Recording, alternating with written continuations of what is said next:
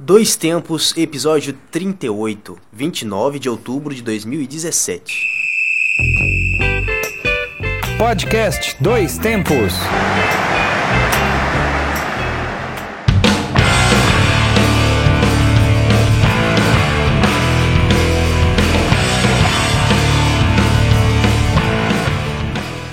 Hoje é 29 de outubro de 2017. Eu sou João Luiz Reis e este é o Dois Tempos, podcast que leva até você informação, debates, opiniões e o melhor da memória esportiva. Eu sou Alexander Alves e estamos aqui com um novo episódio da série de podcasts produzido pelo grupo Gabiroba. Agradecemos a você que nos ouviu em nossos programas anteriores e que continuem com a gente. E para quem ainda não nos conhecem, fica a dica: ouçam Dois Tempos. Este e os outros episódios estão na internet.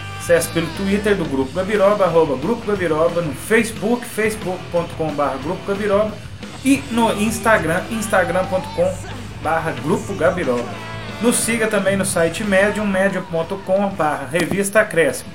A revista Acréscimos Explicando é uma publicação do Grupo Gabiroba com textos variados sobre futebol. Além disso, agora também estamos na Web Rádio União. O nosso programa está no ar todas as segundas, às 18 horas e terças, às 13 horas. Acesse a Web Rádio União pelo endereço www.lucude.com e confira toda a sua programação. E também não deixem de conferir no YouTube o canalzinho lá do Grupo Gabiroba com as matérias que a gente tem produzido, a participação nossa na TV, que a gente deu entrevista esse tempo atrás. Quem quiser conferir, é, vai lá no YouTube no canal do Grupo Gabiroba. E hoje aqui conosco Alexandre Rodrigues, hoje o programa em trio. Em trio, exatamente. Tudo bem? Um abraço a todos. Estamos aqui para mais um Dois Tempos. Dois tempos hoje que vai ter um clima. Estamos gravando clima tipicamente Fog londrino, londrino, fog londrino. direito a fog, Fog. aquela chuvinha. Isso. Então hoje faremos um programa meio que britânico. Inspirados nesse clima, vamos homenagear um pouco a Inglaterra. Contaremos algumas histórias. Exatamente. Então vamos lá.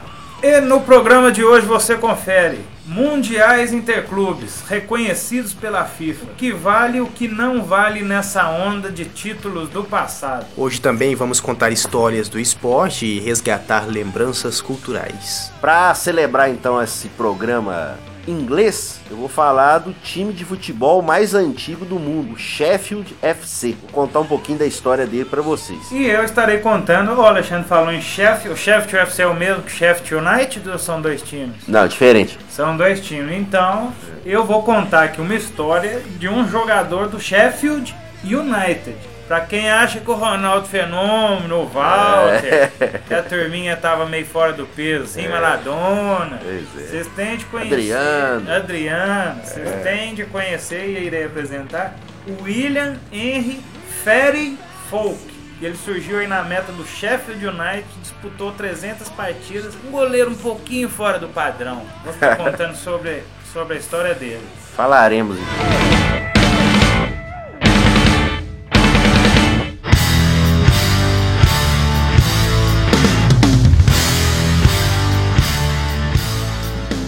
Mundiais interclubes reconhecidos pela FIFA. O que vale e o que não vale nessa onda de títulos do passado. É interessante a gente falar de onda, de reconhecimento de título, porque no começo da década, talvez alguns, alguns não se lembrem, a CBF reconheceu títulos brasileiros também para várias equipes. Juntando ao Campeonato Brasileiro, começou em 71, nós até já contamos a história aqui, como é que foi formado e tal. Os campeonatos nacionais de 59 até 70 entre eles a Taça Brasil, que não era bem um campeonato brasileiro, apesar de que na época quem ganhasse era considerado um campeão nacional. Mas o formato da competição não era bem um formato como a gente conhecia hoje, é um formato muito mais parecido com a Copa do Brasil que nós temos hoje em dia. Em relação ao Mundial, eu e o João a gente tem mais ou menos a mesma idade, então a gente sempre foi acostumado a acompanhar o, o futebol como campeonato mundial, aquele jogo no Japão, né? De Manhã cedo. manhã cedo, ou numa, numa época também era domingo de madrugada, sábado, domingo, uma da manhã. E ali era o campeonato mundial, campeão da Europa contra o campeão da América do Sul. Então, não chega a ser nenhuma surpresa a FIFA reconhecer agora o Santos, o Flamengo, o Grêmio e o São Paulo como campeões mundiais. Até porque naqueles jogos, se você reparar em VTs aí, que você pode achar na internet e tal, é, tinha chancela da FIFA na questão de levar arbitragem, colocar a bandeirinha dela lá nos, junto com a bandeira dos times, a bandeira do Japão, onde o jogo foi disputado, principalmente a partir de 1980. Então, assim, já era um, um reconhecimento natural que já existia, né? Então não chega a ser uma surpresa, né, João? É, complicado porque, assim, é, eu tá, tô, tá pesquisando sobre o assunto, parece que foi uma, um requerimento da Comembol para a FIFA. Né? E na internet tem um ofício aqui onde foi solicitado isso. Claro, acredito que deve ter um trâmite um pouquinho mais formalista, alguma coisa assim, mas de fato, pelo menos pelo que a gente acompanha na internet, assim, sem uma pesquisa mais profunda, é um ofício de dois parágrafos né? em que o Alejandro Domingues atual presidente da Comebol. O presidente da Comebol, ele encaminhou pro Gianni Infantino, que é o presidente da, da FIFA, solicitando que fossem incluídos aí alguns novos campeões, ou melhor, reconhecidos alguns novos campeões mundiais. É, é estranho porque fica mais uma coisa formal, né? Que pese Sim. todo mundo, acho que ninguém discutiu esses títulos, né? É, que foram na época principalmente. Ou só acho esquisito que o Corinthians tem dois mundiais só tem um Libertadores. Exatamente. E o ano 2000 tem dois campeões mundiais. Pois é. E o se fosse assim, então. É. Palmeiras e Fluminense tinham que ter seu, seus mundiais reconhecidos também. Pois é. antes de comentar sobre esses, esse tema, é importante falar o que você disse no começo, isso aí é fundamental. A política, né? É, a política. A política claro. manda muito e essa questão. Aqui no Brasil, quando reconheceram os títulos do Santos, do Cruzeiro, do próprio Palmeiras, do Bahia, havia um movimento para tentar apoiar o Ricardo Teixeira, né? É, para se manter mais tempo no poder e tal. Então foi uma manobra simpática também da parte dele. E o Infantino, a gente já viu que eu pensava que poderia ter alguma mudança na FIFA, a gente vê que as esperanças são pequenas, né? Basta ver o que ele fez com a Copa do Mundo, querendo colocar 48 seleções. Então ele fez um afago, principalmente o pessoal da Comebol, né, e reconhecendo esses títulos. Em relação ao Palmeiras e ao Fluminense, é aí realmente entra um pouquinho essa discussão que ganhou corpo, principalmente nos últimos anos aí do Palmeiras, no tempo, no tempo mundial. Falam principalmente do Palmeiras, mas o Fluminense também ganhou a Copa Rio em 52. O problema, eu acho que, não sei se você concorda, é a não continuidade do torneio, né? Foi um torneio que aconteceu daqueles, daquele momento. Não houve uma continuidade, né? Então, e não foi uma coisa totalmente chancelada, né? Houve até, o, o Júlio Rimeta estava presente ah, em uma das chancelou. edições. Pois é, ele estando presente já tá Pô, bom? Que isso? que papo clubista é esse? não, mas o problema todo é que você não teve edições subsequentes, né? Acho que fica meio difícil de... Não, mas teve os, os, as disputas com equipes internacionais. Pois é, inclusive aí a gente fala do sentimento, isso a gente pode ressaltar.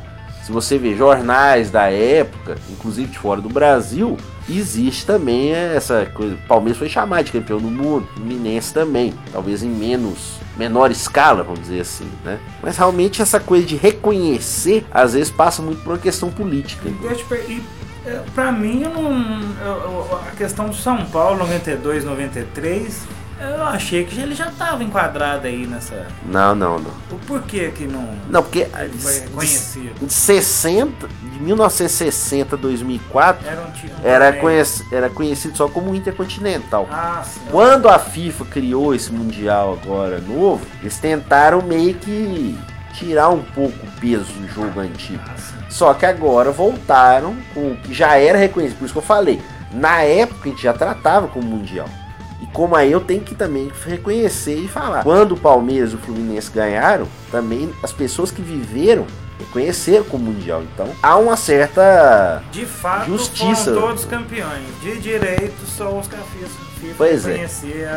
Essa é discussão, né? Até que ponto o reconhecimento da FIFA é mais importante que a sabedoria popular, vamos dizer assim. Pois é. E quer dizer que esse capítulo não está encerrado, porque sempre que houver uma mudança de presidência, ele pode requisitar a FIFA aí, dependendo um reconhecimento de mais algum títulozinho. Pois é, eu ouvi falar que até o Vasco ganhou um torneio 57 na Europa e andaram pensando em tentar re- buscar algum reconhecimento também, É, né? por, por outro lado, É. pare- é, em que pesa a questão política ou não, eles tentam é, uniformizar né, a, a é. história, né, a organização. Por isso que eu pra- falei da, da não continuidade da Copa É, Rio. Que eu acredito que de fato, pelo. Isso é uma coisa recente no futebol ainda, né? Essa organização mundial, vamos dizer, de Padronização. padronização mundial dos campeonatos, para começar a ter isso. Então, de fato, ainda teremos muitas polêmicas.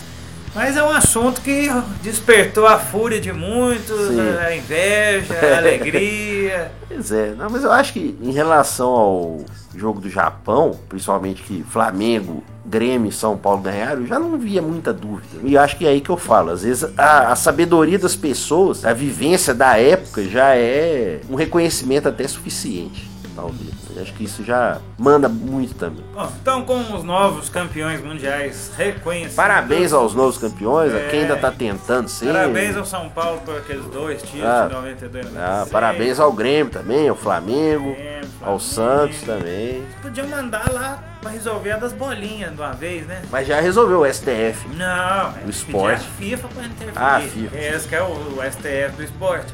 Ou o TAS, né? O tribunal lá arbitral. Pois é. Poderia, sei lá. Ficar mexendo com CBF não, mexe com CBF não, gente.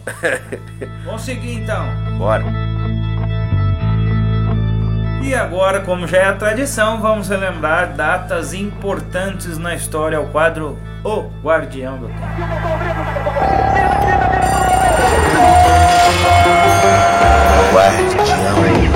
Tempo.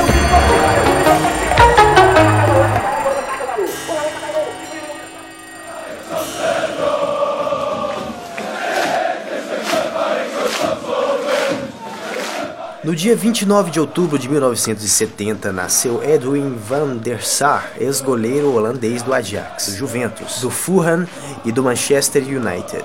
Ficou conhecido por sua qualidade embaixo das traves, além da capacidade de sair jogando com os pés. Foi campeão da UEFA Champions League pelo Ajax em 1995 e pelo Manchester em 2008. Pela Holanda fez 130 partidas. Van Sar que já começando o programa em inglês, né? Jogou no Ajax, ficou conhecido no Ajax, mas foi talvez ainda mais reconhecido naquela fase final da carreira dele do Manchester United. Com certeza. Pegou o pênalti decisivo do Anelka, Anelka, O Anelka. ex-jogador do Atlético. Ex-jogador do Atlético. Muita gente fala, né? E aí foi campeão aí da Champions League. E campeão Jogou- mundial também, em jogou com o 2008. Cristiano Ronaldo? Jogou, Jogou, tricampeão inglês também. E campeão mundial 2008 também. Grande Van der Sar.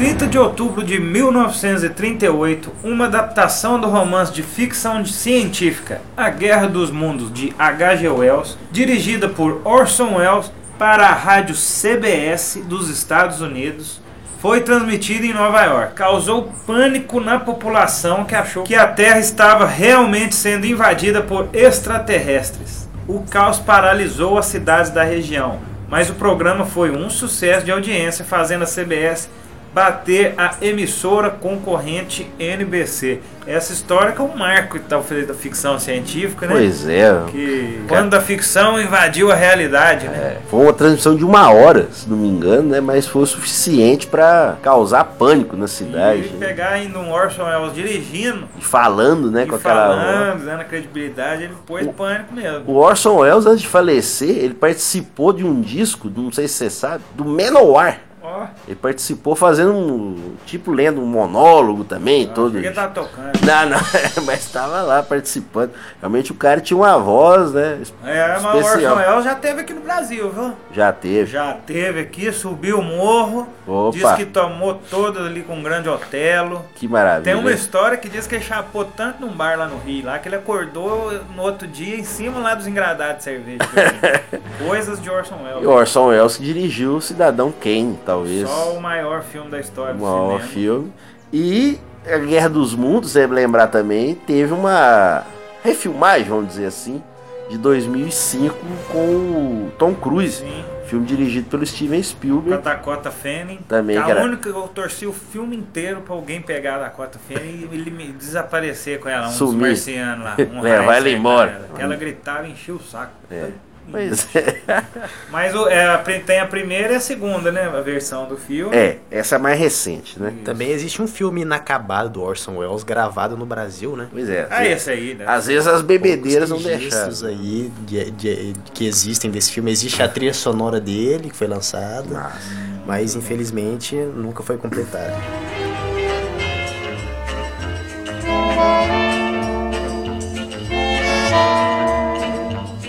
Continuando no cinema, em 31 de outubro de 1993, faleceu aos 73 anos Federico Fellini, cineasta italiano. Ele ficou eternizado pela poesia de seus filmes que, mesmo quando faziam críticas à sociedade, não deixavam a magia do cinema desaparecer. Ele venceu quatro Oscars na carreira, três como melhor filme estrangeiro, que são dos filmes A Estrada da Vida, de 1954, Noites de Cabiria, de 1957 e Oito e Meio, de 1963. Além disso, ele ganhou um prêmio honorário pela sua obra. Também já depois de seu falecimento. A gente pode lembrar também de outros filmes né, famosos do Fellini, como A Macorde, A Doce Vida, né, Satiricon. Filmes sempre também muito com a presença do Marcelo Mastroianni também. E La Nave Va E La Nave Va, outro filme também. faz parte da Sofia minha Loren. Sofia Loren também sempre presente. Foi o grande, a o grande par romântico de Marcello É, Mastroianni. exatamente. Fellini realmente é um grande nome do E cinema. o, e o La Doce Vida já eu não, pela época que ele foi feito, já abordava a questão dos paparazzis no mundo dos famosos aí. Pois é. né, abordando aí talvez um mesmo sem Neymar, Sim, a princípio. um precursor, né? Um precursor do mesmo sem Neymar. Exatamente. Lembrando que diretores ingleses, temos aí grandes diretores ingleses como Ridley Scott também. Lá Exatamente. da Inglaterra, fazendo aquela mençãozinha britânica.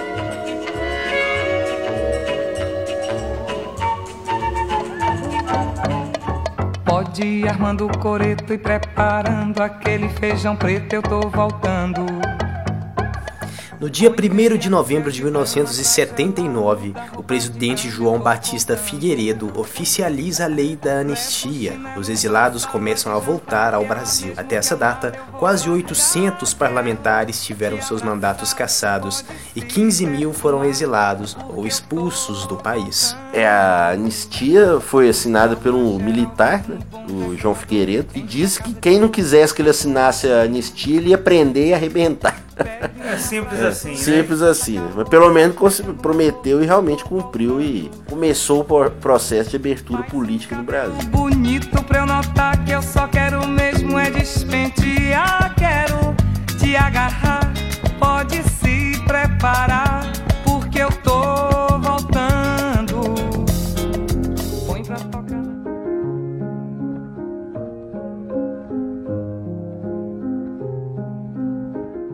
2 de novembro de 1755 nasceu Maria Antonieta, rainha consorte da França até a abolição da monarquia no país. Era casada com Luís XVI desde os 14 anos de idade e virou símbolo na história ao ser guilhotinada pelos revolucionários em 16 de outubro de 1793. Exatamente.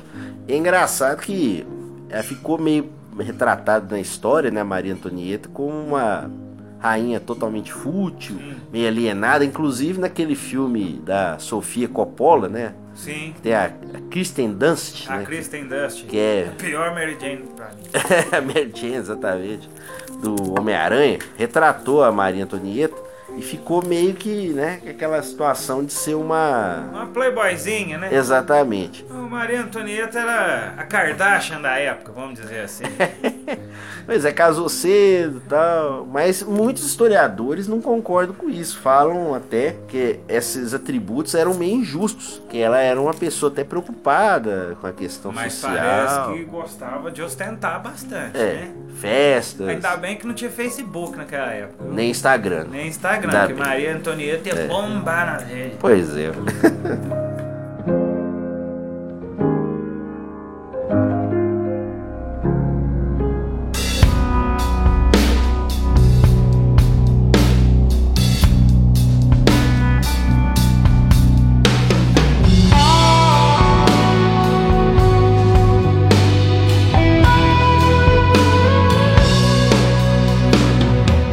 E a trilha sonora do programa de hoje é um hard rock de ótima qualidade. É a banda Black Country Communion, formada pelo ex-baixista do Deep Purple e do Black Sabbath, Glenn Hughes, pelo guitarrista de blues Joe Bonamassa, Joey. pelo tecladista Derek Sherinian e pelo baterista Jason Bohan, filho de John Bohan, ex-Led Zeppelin. Acabaram de lançar um disco, o quarto da carreira da banda, iniciada em 2010. O Black Country Communion, que é um super grupo aí, né, de hard rock.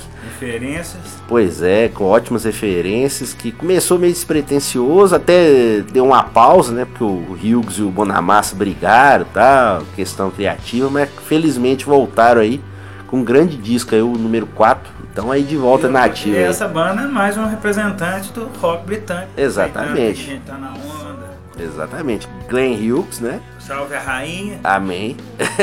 e John Bohan também. Jason Bohan, na verdade, né? Filho do John Bohan, grande, bons baterista do Led Zeppelin. Muita gente criticava ele no começo de carreira, mas se mostrou um bom baterista. Claro que talvez não no nível do pai, mas é um bom baterista. Escuta um pouquinho aí. Black Country Communion.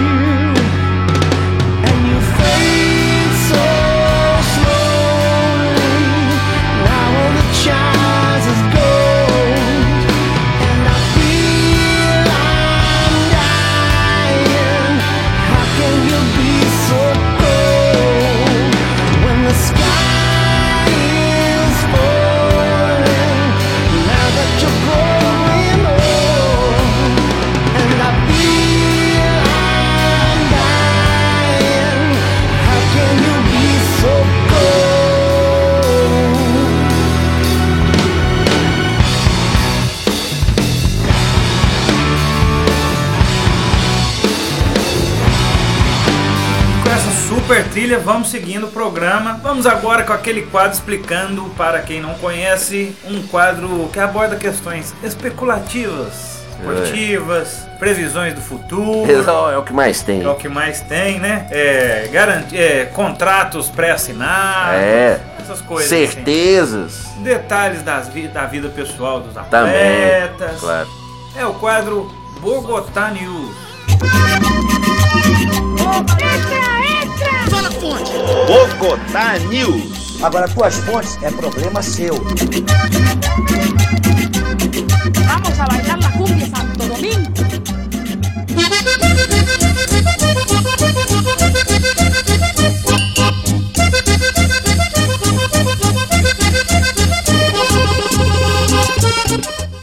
Só dando aquela explicadinha, não, por causa do nome Bogotá News, gente, é porque teve um jornalista que até frequentemente a gente utiliza Isso. os serviços dele aqui, que publicou uma, uma notícia é, baseada numa suposta notícia publicada pela a Bogotá News, seria uma Pela rádio, Rádio Bogotá. rádio Bogotá. Mas a rádio não existe, É. né? E Foi um tuiteiro que inventou e o cara o caiu. Twitter fez o fake É. e o jornalista, na ânsia de dar o furo, Exatamente. caiu como um patinho. Ele continua com essa mesma ânsia, acredita? Continuou. Ah, continua. Inclusive, não só ele, né, nosso mestre aí do Bogotá News, mas vários outros, vou até começar aqui falando da bomba que já foi desarmada. Inclusive, né, o nosso grandes, grandes fontes, inclusive, do Bogotá News, como Neto Sim. e Carlos Cereto também disseram que Mano Menezes já estava assinado com o Palmeiras. Mano Menezes, inclusive também foi criada uma nova categoria. Né? O cara só não vai pra tal lugar, é, é nova isso. Se ele quiser. Só não vai se ele não quiser. A coisa incrível. Eu só não vou comprar pão na padaria se eu não quiser. É, e tem a multa contratual. Pois é, isso aí não, isso aí é tudo bobagem. O negócio é você vai se você não quiser. E obviamente, agora estamos sabendo que mano não quis. E também tinham cantado. é, acho que o Ulisses Costa também tava falando do Cuca no Ah, não, essa nós estamos esperando aqui. Nós ainda estamos esperando. Estamos aguardando aí se o Cuca, né, vai sair. Aí até há uma chancezinha de acontecer, né? O Oswaldo de Oliveira, infelizmente, não vai levar o seu irmão para trabalhar no Atlético, Valdemar. Gostaríamos muito que levasse, mas Nossa, né? realmente seria uma fonte inesgotável de piadas para nós, mas... Levar quem? Valdemar. Por quê, Valdir? Por quê? Por que o Valdemar, hein? Valdemar. Felizmente, mas aí vamos ver. Mas, mano, Menezes, já, essa aí já podemos colocar na cota de chutes furados. Extra, extra! O que, que você tem aí, João? Eu tenho uma aqui divertida, só, que eu resolvi pesquisar aqui o The Sun. Ai, ó. grande tabloide inglês aqui pra ver como é que, como é, que é a, a especulação por lá, sabe? É, aí eu vi uma notinha aqui que eu achei é, pitoresca, diria assim. Ainda mais com quem? Que é o Pogba. Aí, ó. Pogba é um cara meio polêmico, né? Sim. Pode dar uma confusãozinha também, vez ou outra, não gosta? Ó, marrento. Marrento, isso. É. Mas eu achei bonitinho, porque o The Sun publicou uma nota aqui, uma foto do Pogba com a. dividu- São uma, uma foto dividida, du- duas fotos em uma. Ele com a carinha de mal e do lado o detalhe do novo corte de cabelo dele. O que, que ele fez? Muda toda semana. né? Vital Lines. né? O Pogba mostra o seu, a sua linha vital e o seu amor pelo Manchester United no seu novo corte de cabelo. Ele, eu, eu tinha que ter entrevistado, era o barbeiro, porque Pois deu um é, trabalho. essa é a fonte. Porque ele faz a linha, sabe aquela linha de vida quando você tá no hospital pra morrer ou não? Sim. Vai andando, subindo, descendo, que é gráfico. Ele fez uma em homenagem ao Manchester. Só que tem nada do Manchester, que não fez um coração só. Mas ele já falou que é por causa do amor ao Manchester? Parece, segundo The Sun, sim. É. Né? Ganhando o É. que ele ganha, até eu ia amar o Manchester. Pois é. Mas é isso aí, notícias de Pogba no The Sun. Vou, vou procurar alguma coisa mais quente. Beleza. Não, é que eu já achei uma aqui. Homenageando a Inglaterra, como é a causa desse programa de hoje. Colin Rooney shows off growing baby bump. After she continues to relax in the sun without husband Wayne. Pra quem não entende inglês, Liga o SAP. Tu. Vamos lá então. Resumindo a notícia, a Colin Rooney, Colin Rooney é esposa do Wayne Rooney. E pelas fotos que nós vimos na matéria, ela tá grávida. Ela tá curtindo o sol, a notícia do The Sun, né? É, teoricamente é uma notícia esportiva. Só que não. Ela estava curtindo o sol sem o Wayne Rooney. Ou seja, mesmo sem o Rooney, ela estava no sol de biquíni. Esperando o sol. É importantíssimo. Notícia importante. O Rooney que tá sempre, inclusive, nesse tipo de manchete lá, né? Que teve um problema aí que dirigiu alcoolizado recentemente, né? Tava pagando serviços comunitários essa semana, inclusive. Ah, mas deve ficar mais pagando serviço comunitário que treinando, né?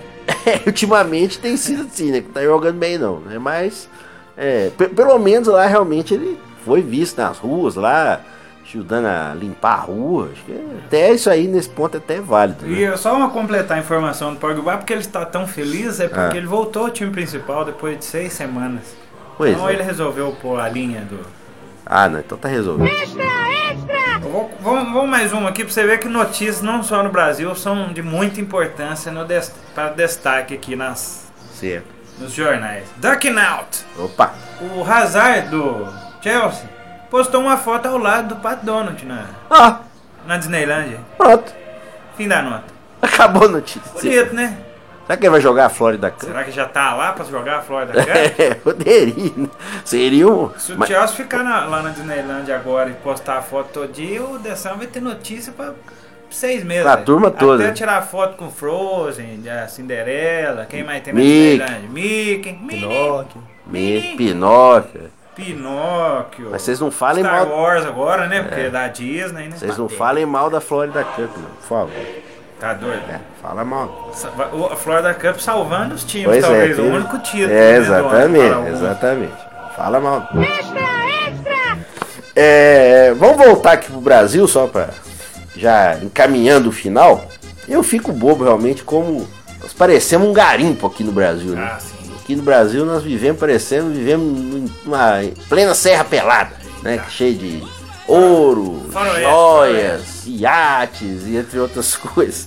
Notícia da ESPN, notícia entre aspas. Parceiro de Vinícius Júnior, joia do Flamengo tem patrocínio da Nike e é agenciado por mesma empresa de astro do Real. Primeiro, o Vinícius Júnior nem jogou ainda pra gente poder chamar ele de joia. Segundo, Tá mais pra bijuteria, hein? Pois já descobriram outra joia, que eu fiz questão de não ver quem é. Pera, vamos ver o que, que vai aparecer aí. Porque o cara ultimamente não precisa nem jogar muito. hein? Você ter uma bo uma bom agenciamento. empresário. Tá bom, já virou joia, não precisa nem jogar muita bola. Eu não sei até que ponto isso aqui é notícia ou é publicidade aqui, né? É, hoje a dúvida, gente né? vive essa, essa fase de nem saber se as coisas acontecem ou se são divulgadas para que aconteçam. Pois se é. fazem acontecer Exatamente. somente para se associar. Pois é, fica na dúvida aqui essa joia, né? Se não vai ser outra bijuteria, como você falou, né? Mas vamos aguardar aqui realmente se vão ter mais. Copiar a próxima notícia aqui vai ter patrocínio da Nike, Jequiti, A nova fragrância da Jequiti. é, Avanço, entre outros, Mercadinho do Zé. Ah, agora para encerrar então, eu vou contar o, o novo meme da semana.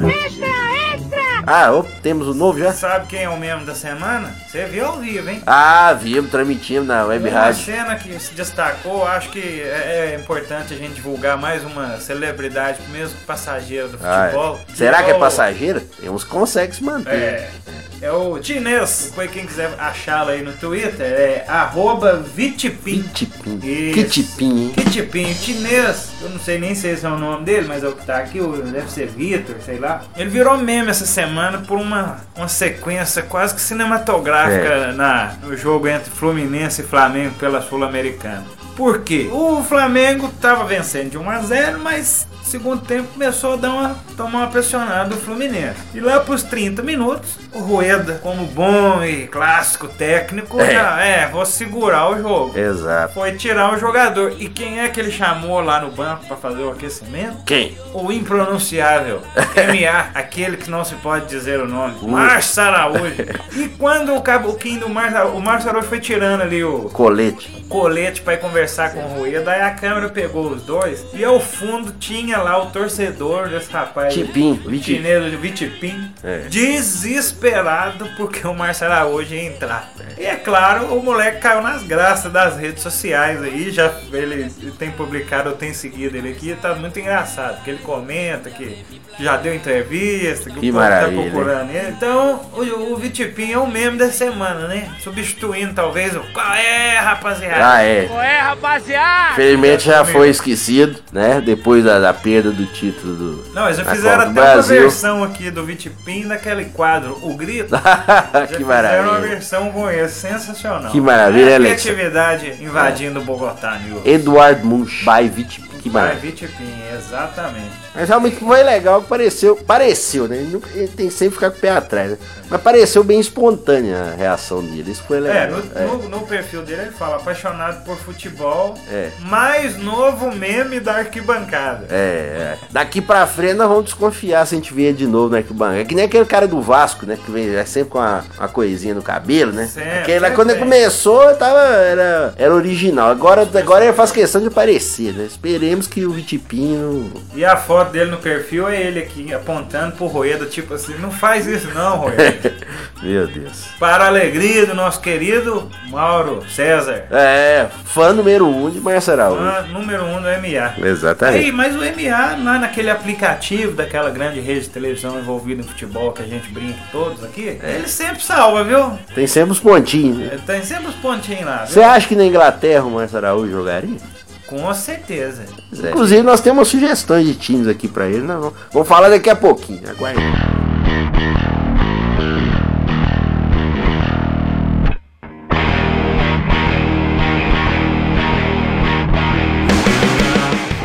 Vamos seguir então, aproveitando que o caso tá bom, né? Começou uma história boa. Com essa chuva, Essa chuva londrina, fog, é, com fog e tudo. É mesmo, hein? Até que lá em Londres deve ser bom, pai. chazinho. Tomar um chazinho? Vamos tomar um chazinho? Tá Hoje sentindo cheirinho? Vai, vai comer, né, né, né? Hoje não tem inhame, não tem Não, bolinho de fubá não. bolinho de fubá, não. Hoje é o chazinho. Chá, depois fish and chips. Ah, isso aí Exatamente. mesmo, enrolado no jornal. Exatamente. No The Sun. Claro. E depois Pelo que menos você- pra isso serve, né? Eu ia até falar duas, duas possibilidades pra fazer o Sun, que é uma enrolar o peixe e É. as fritas e comer. Essa já tá. É, E o outro não deixa pra lá. Deixa pra lá. Então tá sentindo o cheirinho? Ah, chazinho já tá Já fumegando. da- Ah, lá. O chá, Esse friozinho, frizinho gostoso, manhã. na hora. Vamos lá com o nosso quadro Dedinho de Prosa.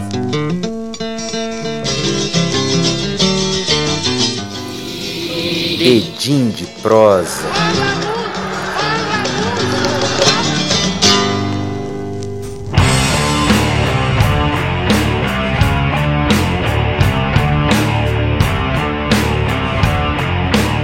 Explicando, gente, pra quem tá nos ouvindo pela rádio, web União, dedinho de prosa, vocês veem que é quase que o complemento do podcast. Porque o podcast nada mais é que um bate-papo entre nós aqui, onde a gente tira algumas Certo. informações mais divertidas, mais importantes. E neste quadro nós lembramos histórias e participações dos atletas, fatos interessantes. Como hoje o programa está meio londrino, Inglês. Diria assim, né? Certo. Inglês. Sir Alexandre. Pois não.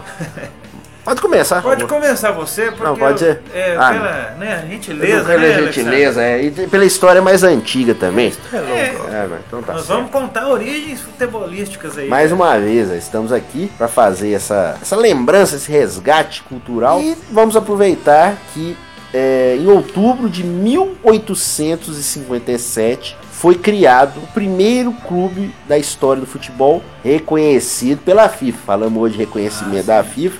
É importante que o Sheffield FC, que é o time que eu vou falar aqui, é o time primeiro do futebol reconhecido. Pode ser que existiram outros tal, mas que não duraram até hoje, que o Sheffield ainda existe hoje.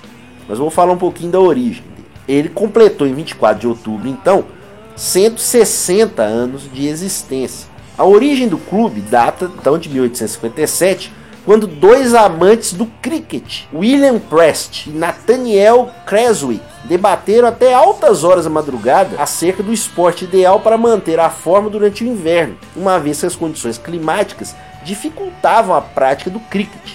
Cricket, inclusive, que é um esporte muito praticado na Índia, na Índia e no Paquistão. Eles têm uma rivalidade lá. A maior rivalidade do, do cricket é Índia lá. que foram É, reconhecidos os títulos esse a, dos mundiais. A reunião foi lá. do cricket, inclusive. É, Ah, do futebol. é, essa agora dos mundiais que a gente Ah, comentou no programa. foi lá? A reunião É foi coincidência. É, não. Lugar legal. tradicional de futebol. Exatamente. Então, após muitas discussões, o William e o Nathaniel resolveram chegar à conclusão que o esporte ideal para eles manterem a forma seria o futebol. O que, que eles pensaram em fazer? Padronizar as partidas informais do esporte que aconteciam sem nenhum tipo de uso de regras formais por toda a Inglaterra. Até por isso, junto com o Sheffield FC, foi constituído um conjunto de regras de futebol que também deixaria características até hoje do futebol moderno o chamado Código Sheffield, também conhecido como as regras de Sheffield. Inovações como travessão e o escanteio, cobrança de escanteio, por exemplo, são resultados desse legado, coisa que não existia. Futebol, como era aberto, né, com muitos jogadores, não tinha o travessão na- no gol, o gol não era fechado. E também não tinha essa ideia do escanteio se a bola saísse na linha de fundo. Então De- não tinha o, o escanteio curto. Pois é. Que Ótimo. beleza, hein? Que maravilha, hein? A Quem época era contra- boa. Ah, essa época era boa de jogar. Dessa forma, então, em 24 de outubro de 1857, foi criado o primeiro clube da história, o Sheffield FC, ao redor do qual foram redigidos esses primeiros regulamentos do futebol. Inclusive, é, é, esses regulamentos serviram para organizar as primeiras partidas que existiam na época, que eram basicamente entre casados contra solteiros e camisa profissionais. sem camisa, sem camisa. camisa sem camisa e profissionais contra amadores. Mas camisa já tiveram obrigação de usar, né? Que negócio já tava querendo ficar mais profissional. Inicialmente, as partidas do chefe eram disputadas só dessa forma um pouco amadora. Só em 1860 aconteceram as primeiras partidas contra outros clubes, ainda sobre a batuta das regras de Sheffield. Nesse período, inclusive, é que surgiu o primeiro derby, primeiro clássico entre o Sheffield FC e o Hallam, considerado até hoje o clássico de futebol mais antigo do mundo, né? Time ali da região. Em 1865, 15 equipes já haviam nascido na região de Sheffield. Veja só, o, o Gerne ali, o Gerne havia se espalhado até para a cidade de Londres, que logo começou a organizar partidas com o Sheffield, apelidade de Club, definição categórica que vem ratificar que ele foi o primeiro entre os primeiros clubes de futebol. Com o passar do século XIX, outros times foram criados na região, e aí inclusive foram criados o Sheffield Wednesday, o popular Sheffield quarta-feira, e o Sheffield United, que você vai contar a história do goleiro aí daqui a pouco. Eles se tornaram profissionais ao tempo que o Sheffield FC decidiu permanecer como amador, circunstância que relegou a primeira equipe da história a um ocaso, né, a um certo esquecimento. No entanto, a paixão de seus torcedores e o orgulho da equipe trouxeram o clube até hoje. É, existir novamente, só que hoje ele está na sétima divisão da Inglaterra. É uma divisão ainda quase amadora, mas é uma divisão que a partir do momento que você vai ganhando, você pode ir subindo até chegar em divisões maiores. O, o time ele vive muito essa história de ser o primeiro clube do mundo e tem questão de visitas, marketing envolvido tudo isso na venda de camisas. E inclusive para você se tornar sócio do clube, você paga uma taxa simbólica por ano até. Dá, por exemplo, menos do que o ingresso de um jogo da Premier League. Você vira sócio torcedor lá. Agora a promoção do Ibis. Pois é, Dois ó. reais. É, não chega a ser tanto assim, mas é um em torno de 50 reais, coisa assim. Você paga e você vira sócio por um ano. O declínio do Sheffield, voltando lá no início, ele começou principalmente em julho de 1885, quando ele não quis se tornar profissional, preferiu continuar sendo amador. Até por isso, seu único título relevante foi a FA Amateur Cup, em 1904, competição criada pela FA por sugestão do próprio Sheffield para clubes não profissionais do país. Quer dizer, ele ganhou a Copa, Copa da Inglaterra Amadora de 1904. É o único título. Hoje, então, o clube pertence a essa divisão menor, a sétima divisão, e joga no Coach and Horses Ground. Tem capacidade para 2.089 torcedores com apenas 250 sentados. Então você tem uma área grande, o pessoal fica em pé. Apesar de não ter tantos troféus, o Sheffield é reconhecido junto do Real Madrid, a única equipe do mundo a contar com a Ordem do Mérito da FIFA, que reconheceu oficialmente a equipe como decana do futebol universal, um prêmio recebido em 2004. Inclusive também o Pelé, sempre lembrado aqui no programa, já foi lá visitar o campo do chefe alguns anos atrás também, recebeu várias honrarias e tal, e você ver a importância de um clube que não tem clara história de títulos, que nem o Manchester, o Liverpool, o Arsenal e tal, só que é reconhecido pelo seu pioneirismo e ainda existe até hoje. Quem sabe no futuro aí ele consiga chegar até em divisões maiores do futebol inglês. Então essa foi um pouquinho da história do Sheffield FC, primeiro clube do mundo. Reconhecido pela FIFA. Reconhecido pela FIFA. Sempre. Hashtag FIFA.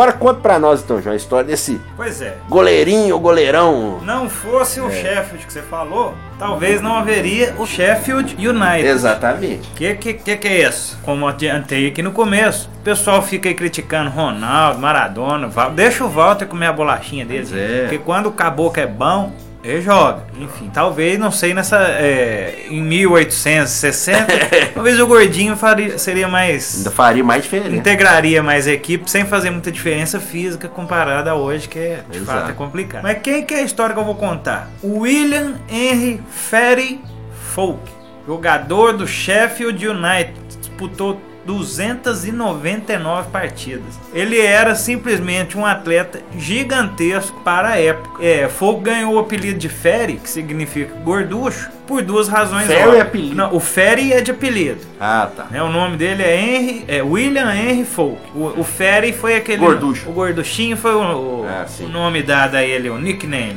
Ele ganhou então o apelido de Ferry porque ele pesava 150 quilos e tinha 1,93m de altura. Também tinha um outro apelidinho carinhoso de Colossus. Ele estreou contra o West Bromwich Albion em 1 de setembro de 1894 aos 20 anos e comandou os Blades, como era carinhosamente conhecido o time do Sheffield United, em três finais da Copa da Inglaterra, ganhando duas em 1899 e 1902. Ele também conquistou o campeonato inglês em 1898. Ó, O gordinho estava segurando tudo lá no gol. Em 1890, na- temporada de 1896-97, ela alcan- alcançou um recorde para a época, sofrendo apenas 29 gols na temporada, inquietou 30 vezes. É, todo joguinho ele levava um golzinho. Ele desfalcou o time só uma partida e era famoso por ser pegador de pênalti. Que é esse? Na época em que goleiro Melhor que o Diego Alves. não, e detalhe, ele pegava pênalti e na época você falou, além da, do não, não tinha a trave, Uhum. teve uma fase do futebol, imagino que depois da trave, em que o goleiro não precisava ficar na linha parado esperando o cobrador do pênalti chutar. Podia se adiantar. Podia adiantar, imagina que bagunça, ia ser tipo rock assim mesmo, aquele lance assim, né, que fica mano a Ou é como aquele o shootout lá do futebol dos Estados Unidos, que o cara sai com a bola no meio de campo. É, mais ou menos. O cara pode jantar até na entrada da área. Isso aí não pegou, não. Pegou? Lá pegou, tem, não, não, né? não, Não, não pegou, pegou, não. Não deu certo, não. O, o, o Ferry, nosso amigo Ferry, chegou a pesar 165 quilos durante a carreira e também jogou cricket, né? Que é um esporte Sim. né, famoso. Ele defendeu a seleção inglesa de futebol em uma ocasião na vitória de 4 a 0 contra o país de Gales, em 28 de, de março de 1897. O caboclo era tão fera para a época que ele recebeu, chegou a receber 3 libras por semana de salário, fora prêmios, quando a maioria dos colegas, imagina o racha no grupo, ganhava um terço disso. Cara Então, era bom, o cara era homem era estrela. bom. O caboclo também, naquele tamanho, tem nas fotos na internet, você vê. Às vezes quando a gente fala 1,93m, nem parece tão grande, porque hoje todo mundo, né, um menino de 14 anos, ele tem É. 2 metros já. Mas na época, associado ao pezinho, Era um era um verdadeiro gigante, digo de Guerra dos Tronos, daquele, dos gigantes de Guerra dos Tronos ali. ó. Após 11 anos no Sheffield, ele trocou de time aos 31 anos de idade. Foi jogar, sabe aonde? Chelsea Olha só. que era um clube recém-fundado que disputava a segunda divisão e eles desembolsar 50 libras para contar com as defesas de Sir William. 50 libras, né? Imagina, é. velho. Em 1906, o William Foulkes se transferiu para o Bradford City, que pagou as mesmas 50 libras para tê-lo, hein? e depois dos 30 anos, hein? valorizado. O gigantesco goleiro encerrou a carreira em 1907. É, ele deixou algumas lendas, né? Que não poderia ser diferente, um cara desse. Que teria forçado a interrupção de um jogo por quebrar a trave faz- ao fazer uma defesa. Imagina. Quase um Shaquille O'Neal, né? É, mais ou Errava, Em outra ocasião, ele teria rasgado o uniforme ao dar um salto e, sem equipamento reserva do seu tamanho, teria terminado o jogo envolto num lençol. que vale. Ai, não tinha jeito, né? É. Ah, cadê o alfaiate, né? Mas no lençol mesmo. né? E se o alfaiate torcesse pro Sheffield FC? É, ou Sheffield pro FC. Wednesday também. Ué, Ou quarta-feira, ferrou. É. Ele morreu em 1916 aos 42 anos. O motivo seria oficialmente pneumonia, mas há uma versão que atribuiu o falecimento do goleiro a cirrose. E, né? Que frio também ali parado embaixo do gol, vai, vai É. tomando uma fumando um cigarro, né, é, provavelmente. gente. Ferry Folk ficou em segundo lugar na eleição do The Sun. Dessan ele aí de novo. Hein? Dessan? Do The Sun. Ah. Foi vencida por Ronaldo. Ah, como os maiores gordinhos? É, deve ser os maiores gordinhos. Eu vou procurar essa informação. É, aqui. deve ser. Vai- Coisa Pra ele- disputar com o Ronaldo só pode ser isso. Mas ficar em segundo? O Ronaldo ganhou a Copa. Ah, verdade. Deve ser por é, isso. deve ser É. por isso. Os, ma- os gordinhos, ma- os melhores jogadores de futebol gordinhos. É, o Maradona ganhou a Copa e ainda tava magro, né? Em 86. Isso, e coisa do The Sun, É. não deve esperar alguma E aí lista também, lista de música, de esporte, é sempre subjetivo, né? Então, quem quiser mais saber mais de William Henry, Fat Folk, inclusive eu me baseei num texto que eu já falei aqui agora, do nosso amigo admirador do Márcio Araújo, Mauro César. Opa, grande abraço. Que contou também essa história Por do seu enquanto não site. bloqueou a gente, então. Né? Webirob, né? É, por enquanto não. Que eu já era. Ah, você já é. Ih, errou. Ma- Mauro, hashtag me desbloqueia. Desbloqueia, mano. Então essa aí é a história de William Henry Ferry Folk, o gordinho gigantesco aí, o gigante embaixo das traves. É isso aí. Grande goleiro. Que história, hein? Que Que, história, que hein? histó- que histórias inglesas, hein? Terminar um- o jogo enrolado num lençol, hein? Sensacional. Ai, meu Deus. Agora imagina o zagueiro. Lembrei de- daquele, da- lembrei daquele episódio do Chaves, né? Que ele foi vestir um lençol pra assustar o Kiko. Você pensou? Que maravilha, hein?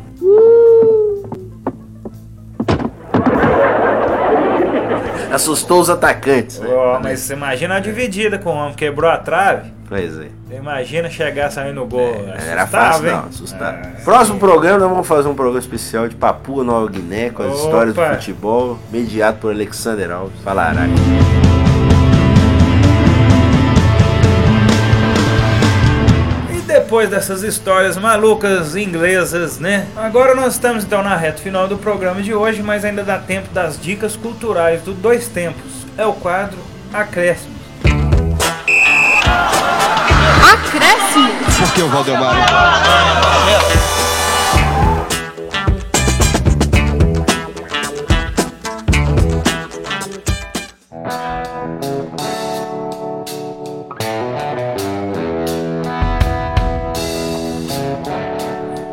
Uma diquinha aí? Opa, temos aqui. É uma coleção chamada Meus Grandes Predecessores, do Gary Kasparov. O Gary Kasparov foi reconhecido aí, talvez, o maior jogador de xadrez da Sim. história. Foi campeão mundial duas vezes. E ele lançou uma série de livros sobre os campeões mundiais de xadrez que vieram antes dele. E o Kasparov ele fez um- uma coleção com cinco volumes contando um pouco a história dos jogadores que jogaram antes dele e até de alguns adversários também. Esses livros contêm alguns detalhes históricos, inclusive de alguns jogos. O jornalista Dmitry Plizetsky o ajudou na confecção desses livros. O Kasparov, inclusive, até se envolveu com política recentemente, é, era soviético né, na época da União Soviética, mas ele nasceu na região hoje que compreende o Azerbaijão. E ele realmente foi um grande nome da história do xadrez. Jogou contra o computador, né? Também ganhou. Deep- acho que era chamado Deep Blue. Deep Blue, né? É, ganhou, inclusive no final dos anos 90. A gente entrou pra história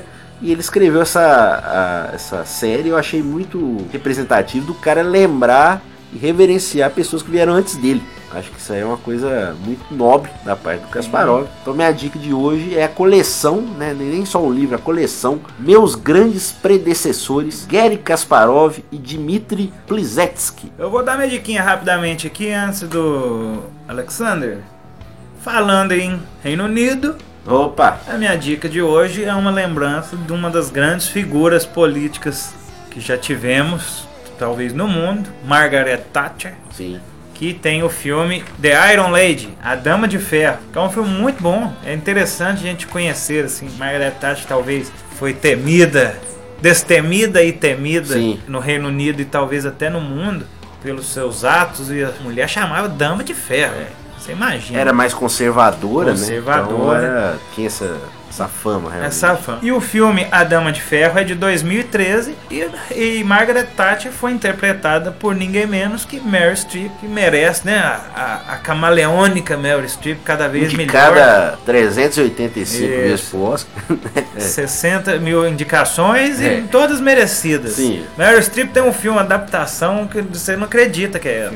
da taça, muito bom. Que muito bom. Com o. Nicolas Cage. inclusive. Quem diria? Quem Naquela diria? época, É, o Nicolas é Cage um filme realmente bom. Surpreendente, muito bom, realmente. Assista. Então eu vou indicar aqui A Dama de Ferro, filme de Philida Floyd, né? Com Meryl Streep interpretando A Dama de Ferro. Eu acho que fica uma dica excelente para o fim de semana chuvoso. Com certeza. Porque o filme é muito bom, ele mostra um outro lado de Margaret Thatcher.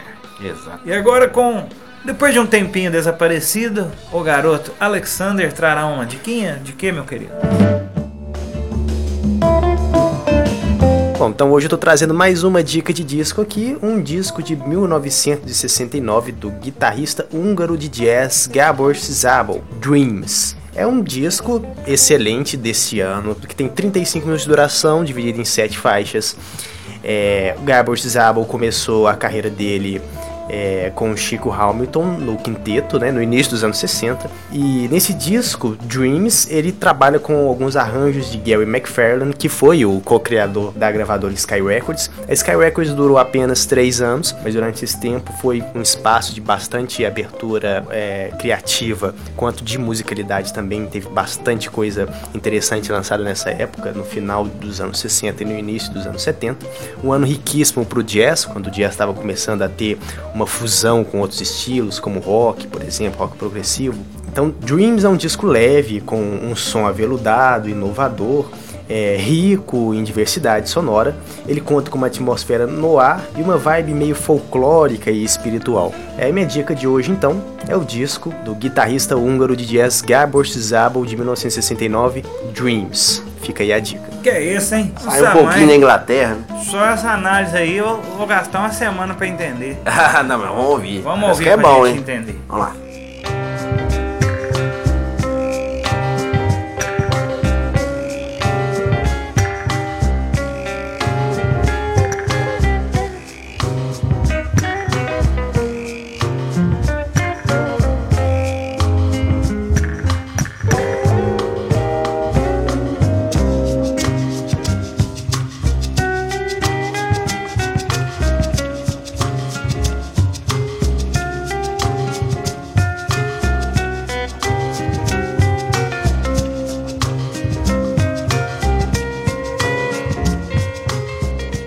tempos está nos acréscimos, né? Saindo dos acréscimos, diria, mas ainda dá tempo de tocar aquela musiquinha. E hoje vamos homenagear a banda da trilha sonora do programa. Vamos ouvir Black Country Communion com Over My Head, do disco BCC4 de 2017.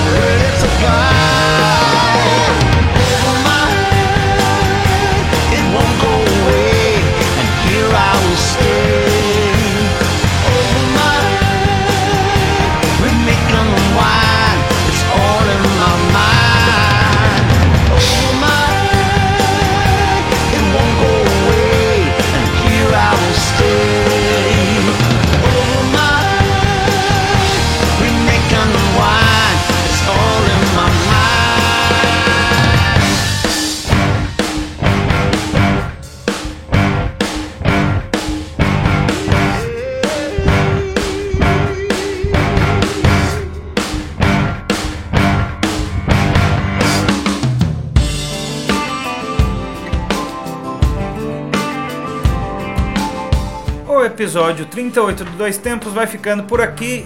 E mais uma vez agradecemos a todos pela audiência, abraço a todos que nos ouviram, pessoal da Rádio União, até Bonifácio. É, opa, um abraço. Deve estar ouvindo a gente. Sempre um abraço. E só registrando, só da Web Rádio União, quarta-feira tem os jogos de volta aí da, da Sul-Americana e da Libertadores. Exatamente, Flamengo, Fluminense, Grêmio, Barcelona, se der tudo certo, estaremos lá fazendo a transmissão.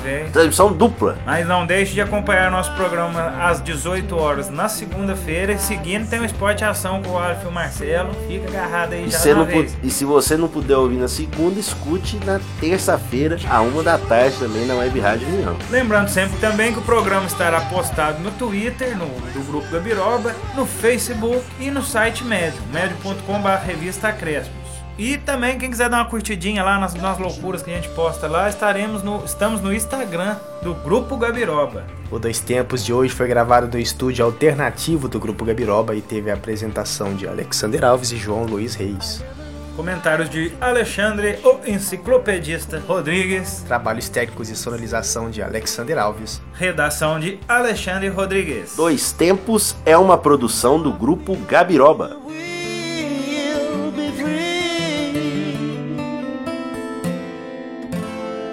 Hoje não tem nhame.